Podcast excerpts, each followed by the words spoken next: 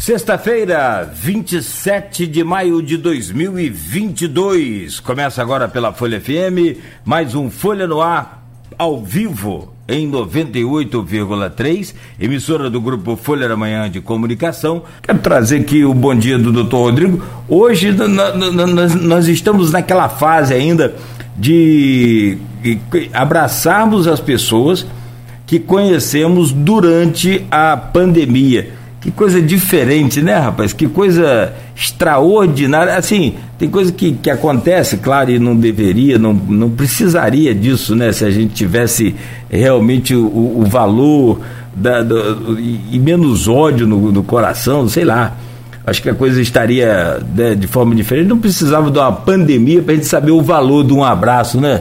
Poxa, a gente já deveria saber disso, mas é bom infelizmente com milhares e milhares de mortos aí pelo mundo inteiro, no Brasil não é quase 666 mil, mas hoje eu pude dar um abraço aqui no doutor Rodrigo. E como ele disse, que bom poder é, falar pessoalmente. Nos conhecemos virtualmente na pandemia, falamos a beça e perturbamos bastante o senhor. E hoje então né, temos aqui o prazer de recebê-lo presencialmente, pessoalmente, é muito legal, muito bacana. Para mim é um prazer, uma honra. Seja muito bem-vindo. Já te admirava virtualmente, agora pessoalmente melhor. Seja bem-vindo, doutor Rodrigo. Obrigado, bom dia. A gente. É um prazer estar aqui. É, conversamos já várias vezes, né? Foi, acho que essa deve ser nossa quinta conversa, eu acho. E sempre as anteriores online. E agora é isso, é o poder, a gente vai poder estar tá voltando agora à nossa vida normal e encontrar quem a gente gosta. Então é, é muito bom estar tá aqui. Muito obrigado pelo convite. Vamos conversar bastante. Às vezes o que não gosta também. é. Mas no meu caso, com, com o senhor é, o, é uma admiração bacana, porque foi um momento de, de muita dificuldade, de muita é, assim, de resistência de algumas pessoas, então a gente precisava realmente de todo esse trabalho técnico de você, de todo o conhecimento, né, Arnaldo, para poder a gente passar a coisa exata conforme ela realmente é para cada um. Aí cada um toma a sua decisão. Meu caro Arnaldo Neto, bom dia, seja bem-vindo a mais um Folha no Ar. Sempre importante e necessária a sua presença aqui. Bom dia, Cláudio. Bom dia, doutor Rodrigo. Obrigado pela participação. Bom dia, sobretudo, a você, ouvinte da Folha FM. Antes de começar, só para você falar, apimentar um pouquinho aqui o cenário político nacional, essa Datafolha veio jogar, veio jogar gasolina aí na, nesse incêndio que está o cenário nacional. É, particularmente, não acredito em vitória de primeiro turno de nenhum dos candidatos. É, acho essa vantagem do Lula também é, muito ampla em relação as manifestações em redes sociais e tudo isso que vem acontecendo, né? Mas redes sociais são bolhas, então é, é, é um pouco difícil você pegar é, como exemplo e metodologia para saber o que está acontecendo num país da dimensão nossa, que é a dimensão é, é, continental. Mas incendiou ontem o noticiário político e aí realmente é, o prime é a primeira depois de Dória, da desistência de Dória, mas ela começa com Dória candidato, mas não alterou muito, né? Tem algumas sinalizações ali é, importantes é, essas sinalizações são a cristalização dessa polarização Lula-Bolsonaro, ficou mais cristalizado do que nunca, que aumentou a distância para Ciro, quando sai Sérgio Moro e sai João Dória, no cenário, porque já tinha um cenário sendo testado sem Dória por essa pesquisa Datafolha. Então, assim, essa cristalização do, do, da polarização, a pouca chance de um nome terceira via, os outros demais não chegaram a 2%, ou chegaram ao máximo de 2%. E você tem também uma outra, uma outra sinalização importante, que é a possibilidade de vitória em primeiro turno, mas, volto a repetir, acho muito difícil. O PT, nem mesmo no seu momento mais feliz, depois de Lula é, eleito e reeleito, não conseguiu é, fazer um presidente em primeiro turno. Acho que não seria agora, no momento é, muito conturbado, em que o PT se reestabiliza dentro do cenário, depois de todos aqueles escândalos que aconteceram, inclusive a própria prisão do Lula, metodologias contestáveis do meio jurídico, mas é, é foi é a imagem desgasta, mas é, é, acho muito difícil, embora o presidente também, até mesmo pelo cargo, a economia do jeito que está, preço de combustíveis, preço dos alimentos, dinheiro desvalorizado, tem muita coisa contra o atual presidente. Ah, de sofreu o impacto da pandemia, que vai ser nosso assunto aqui agora, certamente sofreu impacto da pandemia, mas tem também escolhas de, de políticas econômicas que são um pouco contestáveis é, em relação a isso. Claro que um economista fala muito melhor do que eu sobre isso. Mas é, o embate entre os dois que a gente já vê no dia a dia, a pesquisa diz que está cristalizado. Só esse adendo para a gente abrir a entrevista, Nogueira. Se você. Só colocar uma coisinha, que esse artista negócio de política e a gente brasileiro, ele acha que entende tudo de política, futebol e de Covid. Eu também. Só colocar. Arnaldo, sem dúvida nenhuma, na minha opinião, já esse resultado dessa pesquisa é a influência da inflação. Quem ah, viveu a inflação do, da década de 90, 80, 90, sabe muito bem o desespero que é, o, a, a tristeza que é essa situação. Então, essa inflação aí já, e se continuar, pelo que a gente está entendendo, vai e vai aumentar, vai refletir. É a economia, né? É. é a economia, a gente não tem dúvida disso. É, e é complicado, né? porque ano eleitoral tem muitas variantes. Não quero estender muito, não, quero aproveitar aqui mais o tempo com o Rodrigo. É, mas é, o ano eleitoral ele tem muitas variantes. E lá na frente, ó, eu tenho uma viagem para exterior para o fim do ano. Parcelado em 200 vezes durante a pandemia, mas agora possibilita que a gente possa viajar. E para onde eu vou é com dólar. Eu, já, eu acho que eu já vou começar a trocar dólar agora, porque lá na frente, quando a eleição começar, vai piorar. O dólar vai aumentar, entendeu? É, é, é, é, é claro, se, independentemente de qual seja o resultado, o mercado sente essa alteração aí, esse, essa polarização de eleição e o, o, o, dólar vai, vai disparar de novo. E isso implica mais uma série de aumentos no país. Isso é muito complicado para quem está no controle, no controle, na administração do país. Mas, Nogueira, vamos uma conversa com o Rodrigo e queria deixar você para começar essa, essa entrevista de hoje, por favor. Vamos lá, bom, então, Rodrigo, é, para a gente começar aqui, conforme essa já pré-pautado, é, quatro escolas com a de ontem, né, a Pequeno Jornaleiro. É, a princípio, a, a, nota da diretoria fecha parcialmente, mas eu não sei se vocês decidiram fechar né, totalmente, a secretaria é, resolveu fechar totalmente de educação porque fechou o turno da manhã, é, né, parou o turno da manhã, mas se tem dois contaminados, né, por que não fechar tudo direto? Dia 11 de maio, a Escola Técnica João Barcelos Martins, que é do governo do estado, é da FAETEC, fechou por um, né, um surto de dengue ali. Depois veio a Luiz Sobral, no Jardim Carioca em Guarulhos, que tinha pelo menos é, oito lá também com Covid o CEP Clóvis Tavares, no bairro Nova Brasília, e agora, por último, teve também o CEP da Lapa, que teve vários casos ali, mas aí fez uma, uma, uma é, espécie de é, dessanitização e não, não chegou a fechar. O, o, que vocês estão traçando para é, os próximos dias com esses casos? Se já tem em quatro, para ter outras não deve custar nada. O que, que vocês estão pensando é, em comum até com a Secretaria de Educação e levando em conta todo o prejuízo da educação no sentido de resolver essa situação? E mais uma pergunta: esses profissionais, essas pessoas que foram contaminadas, estão vacinadas devidamente? Perfeito. É, bom, nós temos então eh, esses casos, foram dois casos em escolas municipais e os outros em escolas estaduais. Né? Uh, houve inclusive casos anteriores. O Liceu, há um tempo atrás, também apresentou algum, alguns casos. Então, nós temos duas escolas municipais e as outras são escolas estaduais. Mas isso, na prática, a gente sabe que não faz diferença do ponto de vista. O aluno da escola municipal, o profissional da educação da municipal, se comporta exatamente igual municipal e estadual. Bom, o que, que a gente tem observado? Ah, nós iniciamos uma testagem itinerante nas escolas. Logo que houve o retorno né, da, da, do funcionamento das escolas, nós ah, colocamos equipes para percorrer essas escolas, fazendo uma testagem é, ao acaso, aleatória. E até o momento o que a gente tem visto é ah, sempre que a gente está indo aleatoriamente, o número de, de, casos positivos ele é muito pequeno. Então, nós testamos ali 60, 70 pessoas a cada ida e a maior parte das vezes vem zero, zero, às vezes um caso, zero. Ah, e isso deixa a gente um pouco mais tranquilo. O que está acontecendo? É, a, a, o coronavírus, principalmente a variante Ômicron, ela tem se demonstrado altamente transmissível. Então, com o aparecimento de um caso, esse um caso, a chance de você ter uma disseminação desse um caso em um universo ah, ah, restrito, ele, ele é grande. Então, em uma sala, em um uh, sala de professores, uma sala de aula, se uma pessoa tem um caso, é bem provável que outras pessoas irão se contaminar. Só que o que tranquiliza é a ausência de gravidade.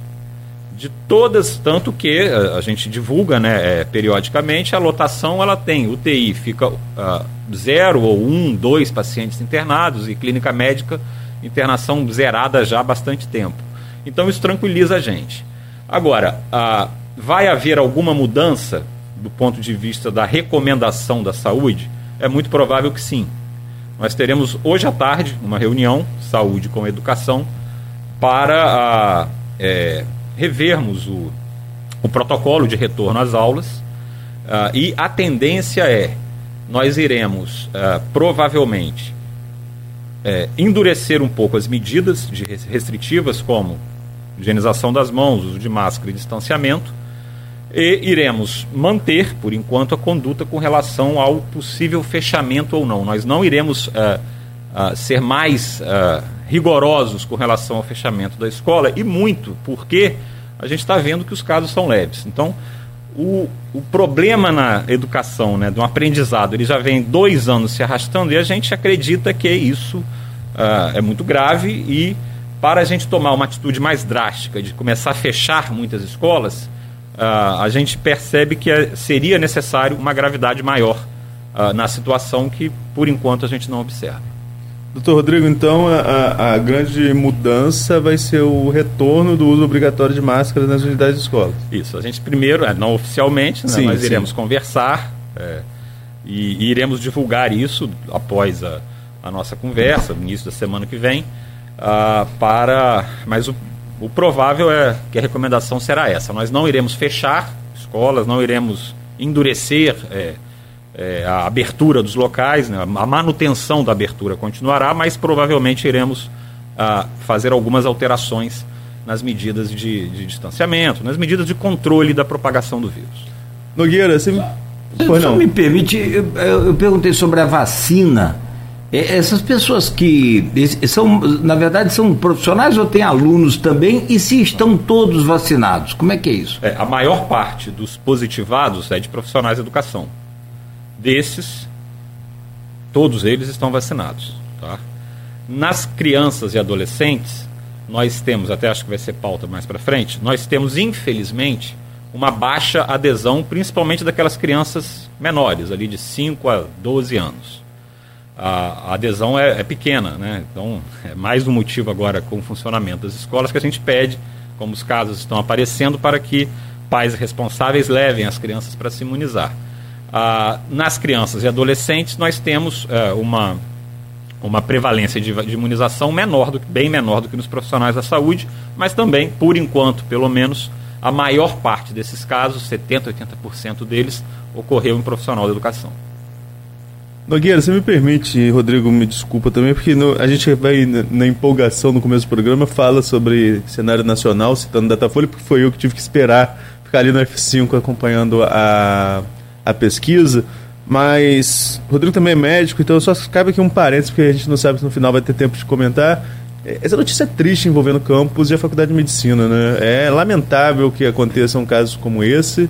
É, segundo a apuração da Polícia Federal, famílias com patrimônio movimentado de 12 milhões em três anos e atestando lá, comprova pedindo isenção, pedindo bolsa, enquanto a gente noticia aqui mesmo na Folha é, pessoas que vendem doce para pagar para pagar sua faculdade, fazem vaquinhas. Teve um caso agora recente de uma pessoa que está vendendo um terreno, um patrimônio da família, que a gente sabe o quanto é difícil para uma família de classe média comprar um patrimônio e a gente vê casos como esse, que a investigação seja pertinente e que os culpados paguem por isso. Paguem é, tanto na medida é, é, criminal quanto também civil, desembolsando recurso que tirou a oportunidade de outras pessoas de terem direito a essa bolsa. Mas Só fazendo esse parênteses, voltando, doutor, à questão da pandemia, é, eu tenho uma a, a, pandemia foi muito acerto e erro, o senhor sabe disso muito mais do que eu, né? Toda a comunidade científica foi. É, é, Chave o que falava aqui, trocando pneu é, com carro em movimento. A questão de, de sanitização de espaço, ela é extremamente necessária. Pergunto isso porque há muita dúvida. A transmissão é pelo ar, é por toque em, em material físico de, de, de, Como que eu posso colocar aqui? Muitas pessoas utilizam ao mesmo tempo, né, do, do, de utilização de todas as pessoas, como no caso da escola, que é a mesma carteira, vários alunos passam ali. É, como que é essa situação? Como que o vírus se comporta perante a nossa convivência? Ah, então, então, foi mais um aprendizado. Né? Nós sempre uh, trabalhamos com a seguinte hipótese: uma doença de transmissão respiratória tem duas possibilidades: transmissão por gotículas ou por aerosol. O pessoal imaginar em casa é simples. A gotícula são aquelas gotas bem pequenininhas que, quando a gente fala tosse, espirra, elas, saem da nossa boca e, por gravidade, elas caem logo para o chão e então o potencial de infecção é menor. O aerosol é aquela imagem do desodorante spray que você olha contra a luz. Aquilo é aerosol. As partículas elas ficam um grande período em suspensão. E aí elas se espalham pelo ambiente e transmitem muito mais. É, nós sempre trabalhamos com doenças, as viroses respiratórias, a transmissão é por gotícula. Gripe, influenza, principal delas, gotícula. E nós imaginávamos que o coronavírus também seria por gotícula lá no início, nos primeiros meses 2020 da, da pandemia. E o que nós observamos é o coronavírus ele adquiriu a capacidade de transmissão por aerosol. E com as mutações, as, as variantes foram aumentando essa possibilidade, principalmente a Omicron. A Omicron já é classificada hoje como provavelmente a doença mais transmissível da humanidade na história moderna. Então, a, a, esse é o problema. A transmissão ela é prioritariamente por via respiratória. Daí a importância das máscaras a máscara uh, não necessariamente só para eu não me infectar, mas principalmente para, se eu estiver eliminando o vírus, eu diminuo a chance uh, de contaminação de quem está próximo a mim. É, a transmissão por superfícies ela ocorre. Ela é inclusive mais importante nas doenças com transmissão por gotícula do que uh, por aerosol. Mas ainda assim é lógico, a possibilidade existe. É, imagina, numa escola, várias, tem muita superfície, né? São várias carteiras, maçaneta.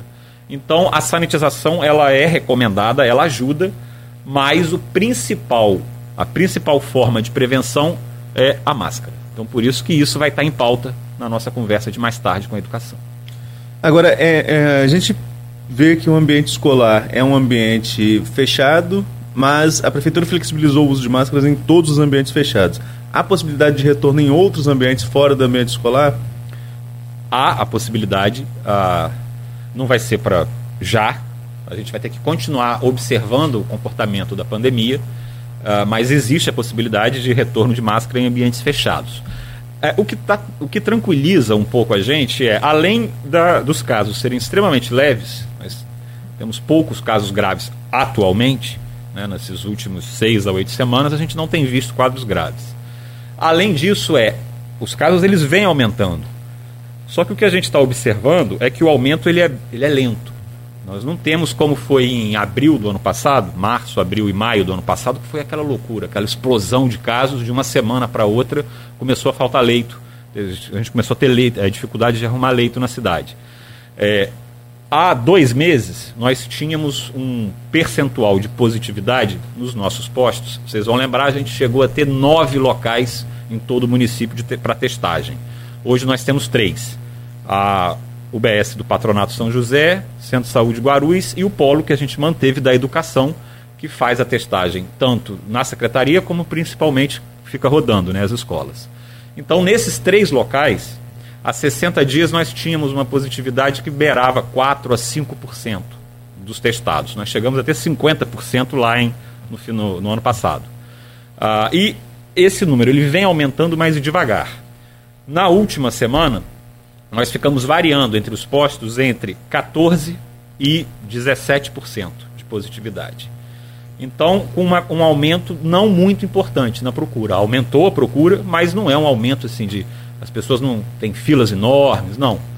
Ah, então, isso mostra que a, o vírus ele volta a circular mas ele não volta a circular maciçamente como nós vimos no, no ano passado. Então isso também dá um pouco de tranquilidade para a gente para, olha, ainda dá para observar um pouco mais, vamos ver como vai ser esse comportamento, principalmente para as pessoas que não têm imunização completa. Então daí a urgência da gente logo definir o que, é que nós vamos fazer com as escolas. Doutor, às vezes é chovendo molhado, né, pra gente que, é, que acredita na ciência, pra gente que acompanha a evolução da pandemia, infelizmente desde março, de, lá de março de 2020, mas esse cenário de hoje seria imaginável sem o avanço da vacinação? Não, certamente não. É, o que estudos têm demonstrado é que realmente a, a imunização natural, né, a infecção, ela fornece uma produção de anticorpos de forma mais é, é, sustentada, dura um pouco mais de tempo e níveis um pouco mais altos. Só que não é algo extraordinariamente maior do que a vacina. E é lógico, é, é, o que a gente sempre fala desde lá do começo. Minha primeira conversa que eu lembro, a gente batia nisso, era, vocês vão lembrar do achatar a curva, por causa do número de casos. Gente, é, é, é lógico, é óbvio. Se eu tenho uma doença que é imunoprevenível, se eu tenho vacina para fazer, eu vou querer me imunizar pela vacina e não, quero, não vou querer correr o risco da, da infecção. Então, a, a vacinação ela foi importantíssima para, eu quero diminuir os casos graves. Se nós hoje temos 666, um número cabalístico ainda, eh, de mortes no Brasil, nós teríamos muito mais se não fosse a vacina. Na verdade, nós temos mais porque há subnotificação. Isso, mais para frente isso ainda vai, vai aparecer, uh, mas uh, nós temos, uh, evitamos um número muito grande de mortes com a vacinação. Então não, não há justificativa para não vacinar. É, a gente pede mais uma vez agora para a nossa cidade, crianças principalmente, pais responsáveis, levem seus filhos para a imunização. Nós temos um índice baixo, bem baixo, a gente está ali entre 30% e 40% de, de, de imunizados somente, que já poderiam ter tomado até a segunda dose e não tomaram. Então, Uh, fica o recado para usar aqui a audiência de vocês, para os pais. Olha, os casos estão aparecendo nas escolas levem seus filhos para vacinar.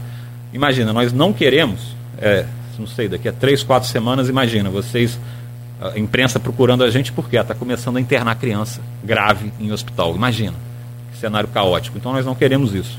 Melhor forma de evitar, vacinação. Vou falar em vacinação, o município já disponibiliza a quarta dose, salvo melhor juízo, para cima de 60 anos. Né?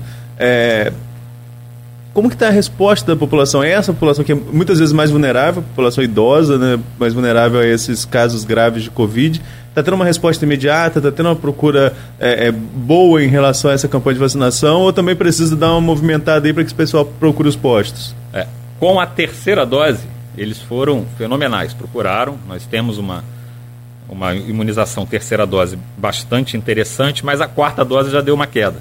Então, acho que o pessoal está está cansando de tomar vacina, mas tem que ir. Então a quarta dose a gente está em 60 anos, nós baixamos na segunda-feira a idade para 60 anos, antes estava em 70 anos, mas a procura também está aquém do desejado. É, inclusive já há, já vou dar em primeira mão aqui a conversa que já tem chegado para a gente, isso não é só em Campos, isso é no país inteiro, no Estado.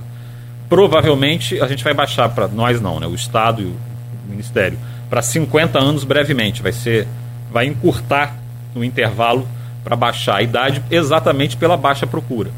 É, então, também fica o recado, está tá bem abaixo do que a gente é, queria, né? são pouco mais de 10 mil imunizados, então a gente tem que melhorar consideravelmente esse grupo. É, se você for fazer uma conta rápida, pessoas com mais de. Agora, tudo bem que 60 começou na segunda, mas se a gente pegar pessoas com mais de 70 anos na cidade, Olha o déficit que a gente tem. Nós, devemos, nós temos aproximadamente 100 mil pessoas, quase 100 mil pessoas, com, são 80, se eu não me engano, 80 mil pessoas em campos com mais de 70 anos. E só 10 mil se vacinaram. Então é pouco. Tem uma pergunta aqui do Raul Palácio, né? Você vê que a, a audiência é dinâmica. Então o Raul faz alguns questionamentos. Raul Palácio, reitor da UENF, é, perguntando sobre o aparecimento de casos nas escolas, é, como anda a testagem se não seria importante voltar ao uso de máscara. Estou só já respondendo ao Raul é, que é, é verdade que tem esses casos, é, a testagem tem acontecido nas escolas e o uso de máscara vai ser recomendado pela saúde e educação em reunião hoje à tarde. Então, esses são assuntos que a gente já, já vem debatendo. Agora, eu queria continuar na questão da, da imunização, né, sobretudo a gente está falando em terceira e quarta dose. Mas aí, né, nós tivemos um movimento, Rodrigo, você com certeza também viu isso acontecer. Não só na Covid, existe um movimento anti-vacina mundial e na Covid ele tomou uma. ele se potencializou muito, né? E a gente viu um movimento contra essa vacinação, inclusive no país, com algumas recomendações de, de políticos, enfim, algumas posições contestáveis em relação a essa vacinação. Porém, o brasileiro é acostumado a se vacinar e nós tivemos uma grande adesão de primeira dose. Em Campos, como que é esse cenário? A população aderiu realmente à vacinação? Ainda tem gente que não. Claro que ainda tem gente que não tomou a primeira dose, mas esse percentual é muito baixo. Como que é o panorama geral do, do programa de imunização contra a Covid em Campos? É, então, é, os elegíveis para vacinação em Campos, você tem que tirar as crianças menores de 5 anos que ainda não entram na, no grupo que vacina. Então, se você tirar essas crianças abaixo de 5 anos, vai dar quase 50 mil pessoas. Então, 511 menos 50 mil daria 460. 61. É, médico fazendo conta. Jornalista ajuda não. É? não. então, nós temos 400 e. Vamos confirmar aqui, 440 talvez. Desculpa, 410 mil imunizados. Então, isso vai dar. Então, nós temos elegíveis para vacinação 40 mil pessoas mais ou menos, então, que não se vacinaram, não é? Olha, se você pegar essas pessoas não se vacinaram, vocês, todo mundo há de concordar, porque não quiseram, porque oportunidade não faltou, os postos, nós tivemos uma grande quantidade de postos, é, vacinação online, vacinação noturna, tentamos fazer de tudo para as pessoas se vacinarem. Então, 40, vamos arredondar, 40, 50 mil pessoas não se vacinaram exclusivamente porque não quiseram. Arnaldo vai lembrar, melhor do que eu. Qual foi a votação de Bolsonaro em Campos? Mais de 60% dos campistas votaram. Então eu acho que está muito bom, porque se você pegar 60% de nossa população que não quis se vacinar, ah, desculpa, que votou no atual presidente, e desse só 40 mil não se vacinaram, então é razoável, é lógico. A gente continua recomendando que esses 40 mil se vacinem. Agora, se não quer acreditar, a gente também é isso, né? A gente não pode laçar a pessoa no meio da rua, imobilizar ela e aplicar a vacina. Então, é, eu gostaria que eles se vacinassem. Agora, não, Nogueira. Só com relação à vacina, Arnaldo, e voltando ainda à questão da educação, e o programa é ao vivo e fica essa coisa recorrente, né? a gente volta aqui à, à, à mesma pauta é, houve um, um, uma polêmica no começo onde a Secretaria de Educação chegou a anunciar a exigência. Você ia falar isso? Ah, então, por favor, por favor. Não, por favor. Lá, não. por favor, por tá, favor. Obrigado. Tá, e a, a, Secretaria, então, você me ajuda.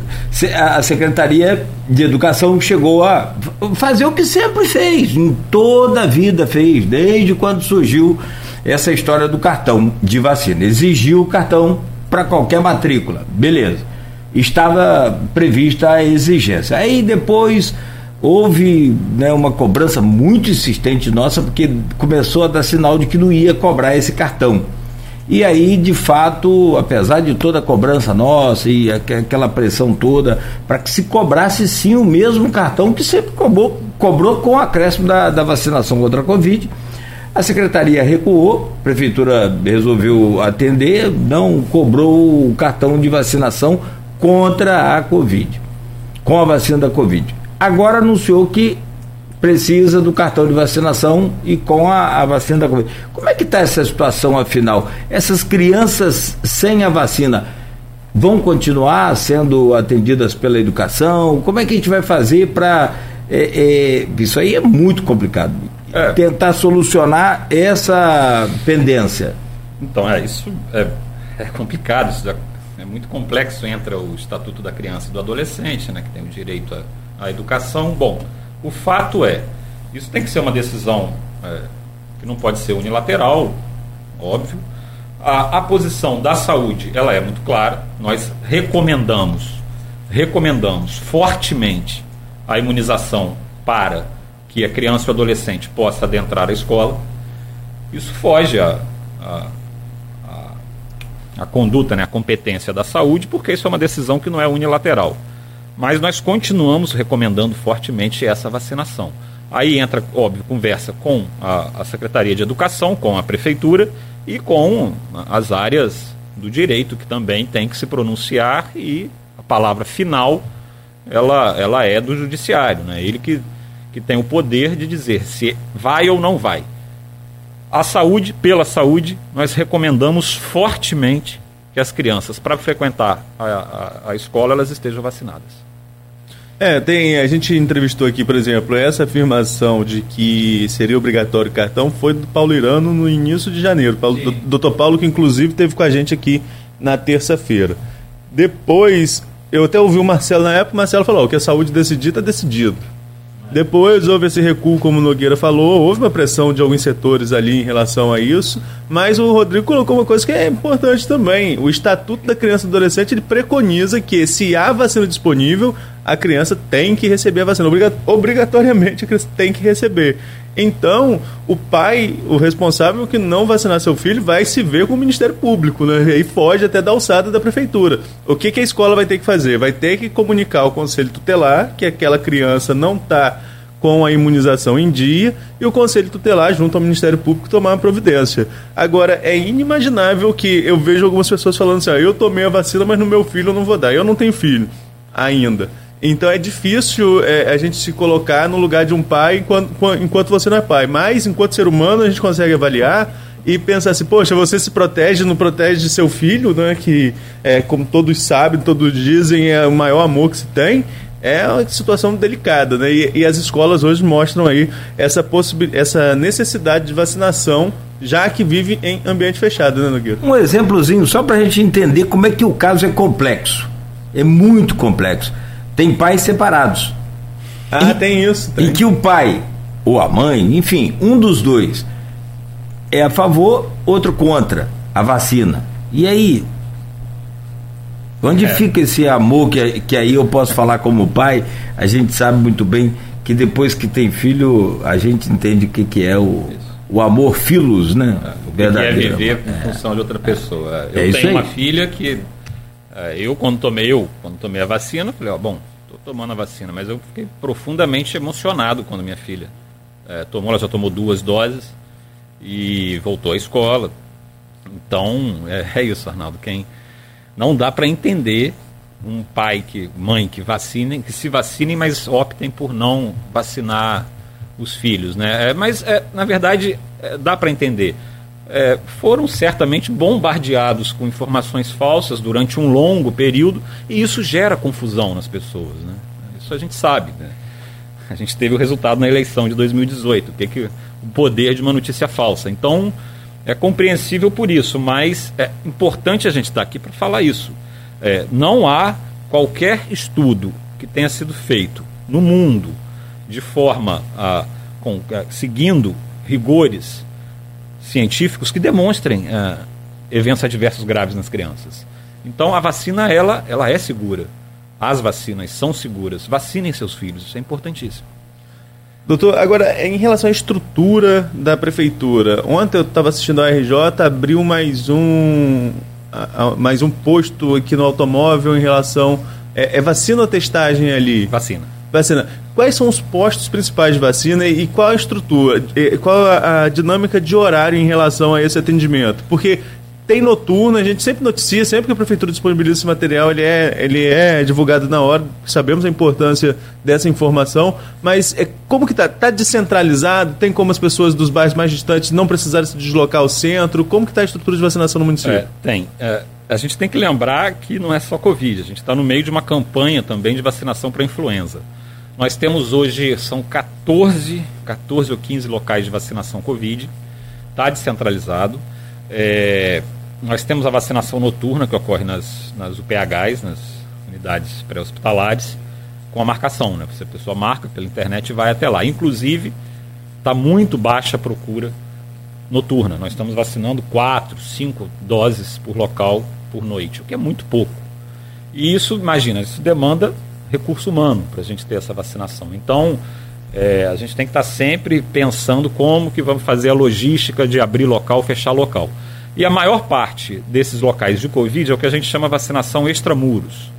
O que, que é isso? É uma equipe que não está em um local fixo, principalmente uma unidade básica de saúde, Uh, e é deslocada, então, para locais e a gente agradece, vai agradecer o reitor da UENF, né? Falou com a gente agora, a UENF, que abriu as portas desde o início, Automóvel Clube, então todos os locais que fazem a parceria com a saúde, a gente leva a nossa equipe, chamada equipe de extramuros. Então, nós temos hoje, são 15 para Covid, são mais de 30 para influenza, para gripe, além da vacinação de rotina, né, que a gente também tem que falar mais para frente, não esquecer, vamos esquecer principalmente sarampo. É, então, é, é, nós temos esses 14, 15 locais, eles estão é, dentro do possível, né, dentro da logística, distribuídos pelo município para tentar dar o máximo de, de conforto, comodidade para a população não ter que se deslocar longos trechos para tomar a vacina.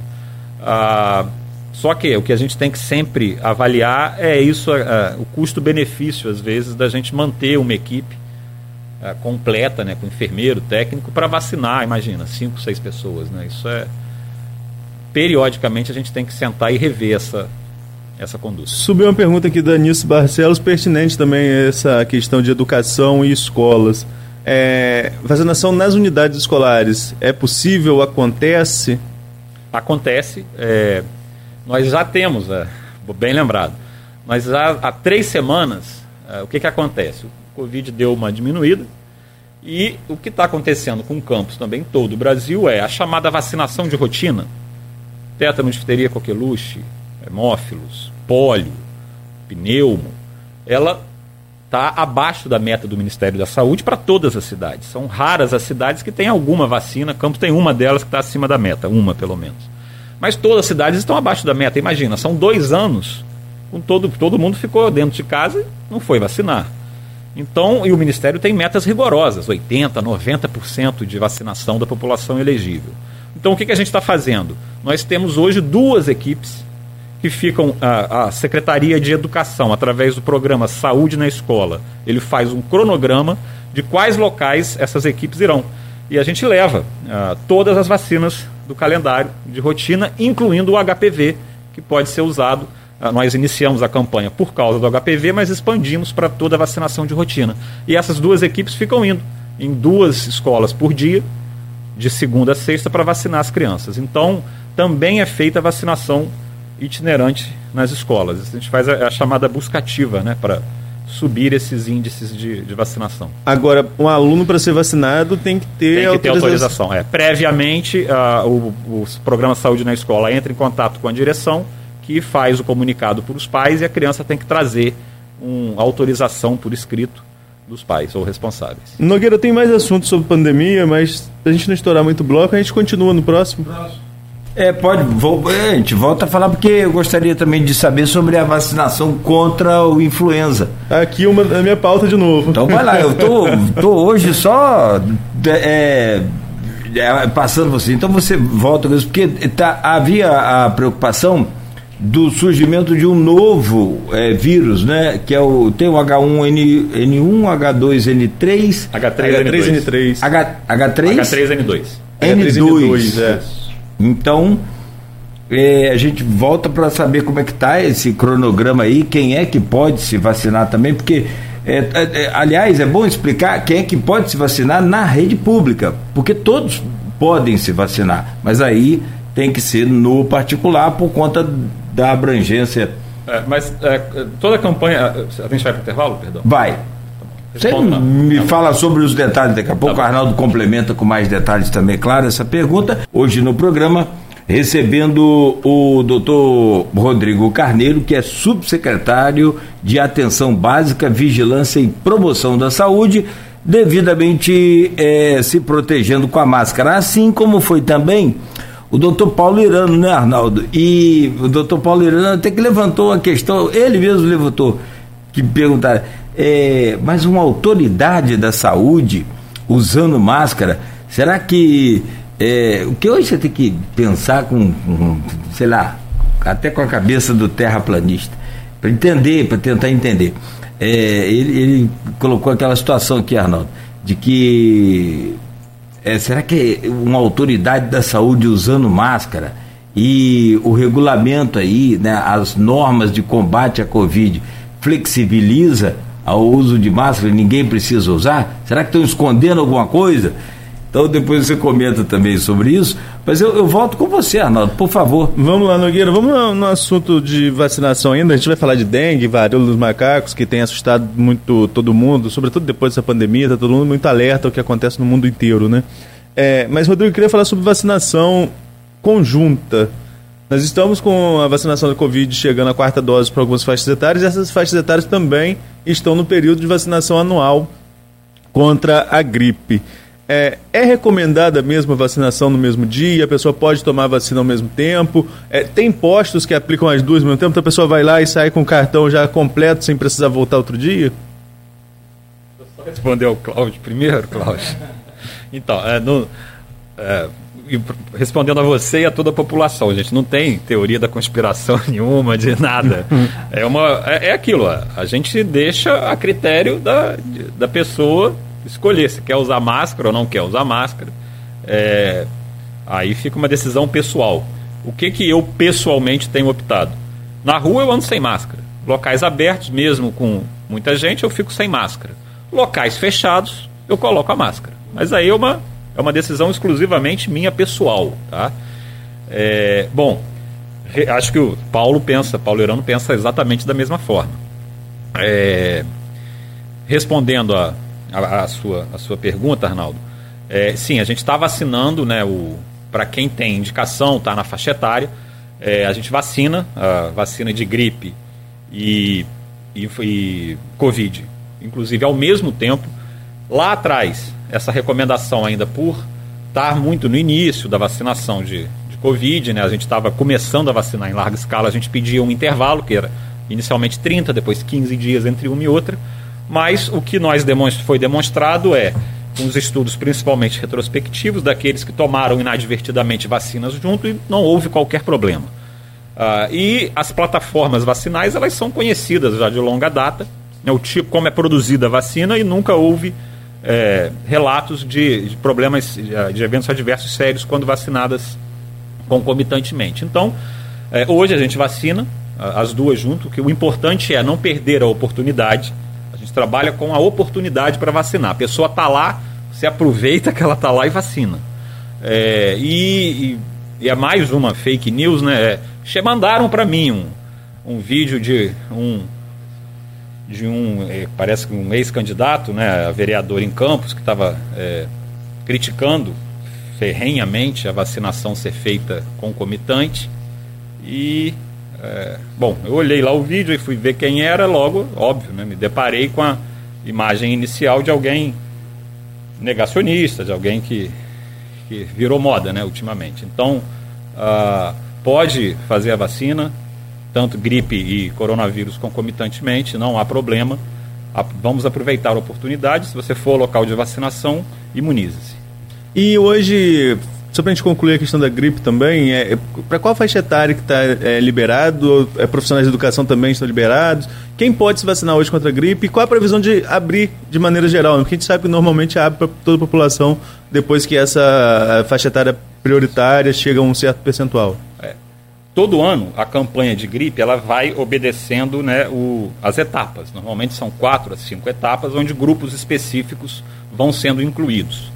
E aí sempre começa né, com os é, idosos e imunodeprimidos, e aí vai ampliando para é, trabalhadores de saúde, trabalhadores de transporte é, rodoviário, aeroviário, e aí você vai é, ampliando esses grupos. É, até que, em algum momento, é aberta para a população em geral. Hoje a gente ainda está naqueles acima de 60 anos, imunodeprimidos, é, trabalhadores do transporte, profissionais da saúde, a gente ainda está nesse grupo. Mas em breve a gente vai ter a, a, abertura, o próximo passo, a gente não vai ter mais nenhum grupo específico para colocar, e o próximo passo vai ser abrir para a população em geral. Ainda não dá para dizer quando, porque essa determinação vem do Ministério da Saúde. Então, a gente está aguardando para poder abrir para a população em geral. Mas, mais uma vez, usando a audiência de vocês, é, nós temos uma meta em Campos de imunizar entre 160 e 170 mil pessoas para influenza.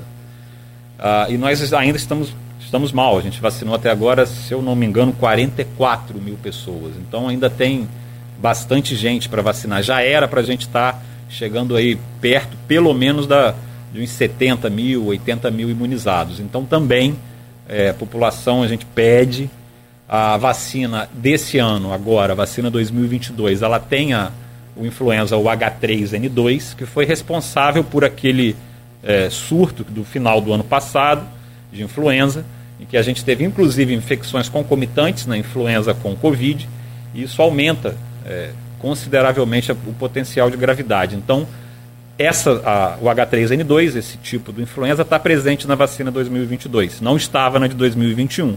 Então, pra, mesmo para quem se imunizou finalzinho de 2021 ou até em janeiro de 2022, mas com a vacina de 2021, se você já tiver nesses grupos indicados para vacinação, você pode e deve tomar vacina para influenza 2022. Lembrando que em 2021 você não se imunizou para o H3N2 e você tem que se imunizar agora. Rodrigo, você usou a palavra aí, uma palavra que é muito utilizada, sobretudo por nós da imprensa, né? e às vezes é bom esclarecer, surto. É, podemos falar, enquanto imprensa, e temos noticiado sim, mas queria que você esclarecesse, em surto de Covid nas unidades escolares, com esses casos que estão acontecendo, e aproveitando que estamos falando de escolas, a, vendo o atual cenário, você acredita na possibilidade de fechamento de escola em algum momento devido ao avanço da pandemia? É, uh, então, em termos. É, bom, primeiro vamos lá explicar a parte técnica, né? É, a gente tem é, escalas, né? O surto, epidemia, pandemia, mas antes do surto a gente ainda tem um outro, que é o que a gente chama aumento do número de casos. O que ocorre nas escolas a gente ainda não classifica como um surto, e sim um aumento do número de casos. É, tem algumas, alguns critérios específicos, né? aí entra já numa parte estatística mais específica para você classificar como um surto tem que ser um aumento considerável em um curto intervalo de tempo. Isso vai variar de acordo com a densidade demográfica, com o local, mas ainda não dá para classificar é, esses casos na, em escolas como um surto. E sim, a classificação é, é, oficial é aumento do número de casos. Ah, e com relação à sua segunda pergunta, que foi. Se as escolas podem voltar a fechar. É. Ah, olha, é, é pouco provável com, com o que a gente tem hoje de informações aparentemente, como a pandemia vem se comportando, como a circulação viral vem se comportando nas últimas semanas, isso não vai ocorrer a curto prazo. E a não ser que nós tenhamos alguma mudança expressiva nas taxas de, de transmissibilidade do vírus a médio e longo prazo, isso talvez volte à pauta. No momento, não, não visualizamos essa possibilidade com as informações que nós temos hoje, a não ser que haja alguma mudança grande no comportamento do vírus. Rodrigo, a gente falou no bloco anterior sobre a, a, possibilidade e praticamente certa de retorno do uso obrigatório de máscaras nas escolas. Isso é a partir de quando? Já a partir de segunda? A partir de semana que vem, meio da semana que vem, final da semana que vem. Vai, aí depende dessa parte da. A gente vai conversar junto da educação, se todo mundo estiver de acordo. Tem toda a parte é, é, burocrática que tem que ser seguida, né? Então, é, provavelmente semana que vem. E só para fechar a questão Covid, a gente passar um pouco também sobre dengue, que é outra coisa que tem preocupado muito no estado do Rio de Janeiro. É, você mesmo falou aí agora, quando, é, quando explicava sobre possibilidade ou não de fechamento de escola, que você acha remoto, que tem que a, avaliar o índice de transmissibilidade. É, a pandemia nos, acabou nos ensinando algumas co muitas coisas do convívio pessoal, mas da parte técnica também, a gente acaba aprendendo um pouquinho. Existem várias é, é, vertentes que são analisadas, né? são as variantes que são analisadas. Por exemplo, ocupação de leitos, é, índice de transmissibilidade, transmissibilidade de uma forma mais didática e como técnico, não como quem está aprendendo, observando de longe. Quais são essas variantes que são é, analisadas e que podem mudar a classificação aí desse plano de retomada das atividades econômicas que a gente tem é, numa fase bem mais branda, da fase branca? O que, que tecnicamente é avaliado que muda esse cenário? É, então, você tem as variáveis que têm um peso maior e variáveis com um peso menor é, na, na definição né, é, da, da situação atual de uma determinada, de uma determinada localidade com relação à a, a, a, pandemia. É, as variáveis com peso maior são é, lotação do hospital, fila de espera, quando a gente tem uma lotação importante, então tem um peso maior, tanto a lotação e principalmente a fila de espera. É, o, o número de casos novos, então, os novos diagnósticos, ele também tem um peso maior. E algumas com, com um peso menor, e aí a gente faz é, é essa, esse cálculo, é um cálculo que aí o pessoal da, da estatística pode explicar melhor, mas uh, é uma, uma equação né, que é feita, a gente vai colocando essas, todas essas informações dessas variáveis, uh, e aí tem a tendência, né, a gente tem também, essa é, é, vem na, de menor importância, que é como que foi o comportamento nas últimas duas, três, quatro semanas, o comparativo né, da a, a velocidade de aceleração, do, de subida do número de casos, ou de caída do número de casos também entra, é, e aí é feita essa equação e, e, a, e, a, gente chega a um, a um valor que a gente define como de maior importância, maior impacto, maior risco para aumentar a transmissão do vírus. Então é, é algo é, é complexo, né? A gente, a área de saúde não conseguiria fazer isso sem o pessoal da, da área de exatas, mas é, a gente vai sempre conversando, né? Eu lembro que é, Campos sempre adotou uma, um critério mais rigoroso do que, por exemplo, o Estado. Exatamente por causa dessa variável que é fila de espera. O Estado ele não adotava fila de espera na equação e Campos adota. Então, foi incluído pelos estatísticos do município. É, junto a gente tem também a ajuda do pessoal da Fiocruz, mas aí nós optamos, então, internamente, o grupo incluir essa variável para poder é, tentar ser mais sensível né, na, na, na, na, situação da pandemia. Então, isso é, é algo é, é muito interessante, mas é, é bem específico. Rodrigo, vamos passar, avançar um pouquinho na pauta agora. Vamos falar um, é, sobre o aumento de casos de dengue. A gente até conversava aqui com o Dr. Paulo também na terça-feira. É, o estado ficou, assim, tudo parou durante a pandemia, inclusive as notificações de dengue, CRDI fechou, né? Nós tivemos é, muitas mudanças nesse período. Agora, o estado do Rio de Janeiro, de maneira geral, vive uma situação de alerta com o aumento do número de casos de dengue. Li ontem, a gente lê tanta coisa e acaba esquecendo onde, mas li que o noroeste fluminense é a região com a maior incidência do número de casos, seguido do norte fluminense, é, que é a nossa região aqui, e que Campos é a maior cidade, territorialmente a maior do estado, mas é, é, em população a maior da nossa região também. Enfim, é, qual é o quadro geral hoje dessa retomada da dengue. Como que você, como especialista, vê essa retomada de casos de dengue no estado e qual o cenário para Campos em relação a essa doença? Bom, uh, ele é preocupante. É, a gente está aí, vamos colocar um sinal laranja, de amarelo virando vermelho. É, o número de casos, ele ainda não é um número de casos que impacta na assistência à saúde né, dos serviços públicos, mas é um número de casos que vem aumentando e vem aumentando progressivamente. Ainda bem que ainda não de forma geométrica, basicamente de forma aritmética, mas vem aumentando. Ah, e nós temos o índice de infestação, o LIRA, que está ali no corte, né, para chegar em alto risco, é 4,0, a gente está em 3,9, mas nós já temos é, alguns locais, né, alguns bairros, com esse índice de infestação maior, já com risco alto. Ah, e isso vai corroborar o que o CRDI passa para a gente dos locais em que os casos confirmados, né, tem sempre o endereço do, do morador, ah, vem confirmar esse índice de infestação. E é aí que a gente tem que atacar, né, principalmente nesses locais em que há um número de casos grande com um índice de infestação maior.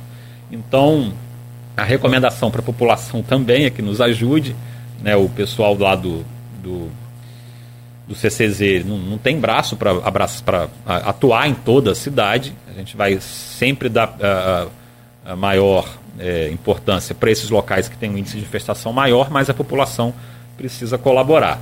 Nós ainda, aí, voltando àquela nossa discussão, nós não temos ainda definição de surto, uh, não sabemos o que vai acontecer, temos o risco, sim, de evoluirmos para um surto que salva uma epidemia de dengue. Esperamos que não para isso a gente precisa do apoio da população uh, e continuar é, exercendo aí a, a, a, profilaxia né, da, do vetor que é, todo mundo sabe, evitar principalmente água parada para a proliferação do, dos mosquitos.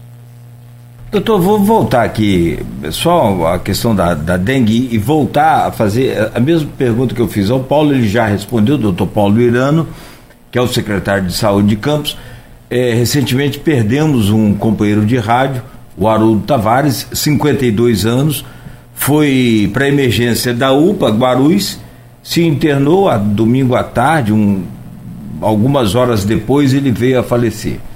E aí surgiu, nas primeiras informações ali divulgadas por pessoas mais próximas ao Haroldo, é, que ele teria falecido por conta de dengue hemorrágica, o que naturalmente né, alerta toda, todas as autoridades né, sobre, sobre a situação.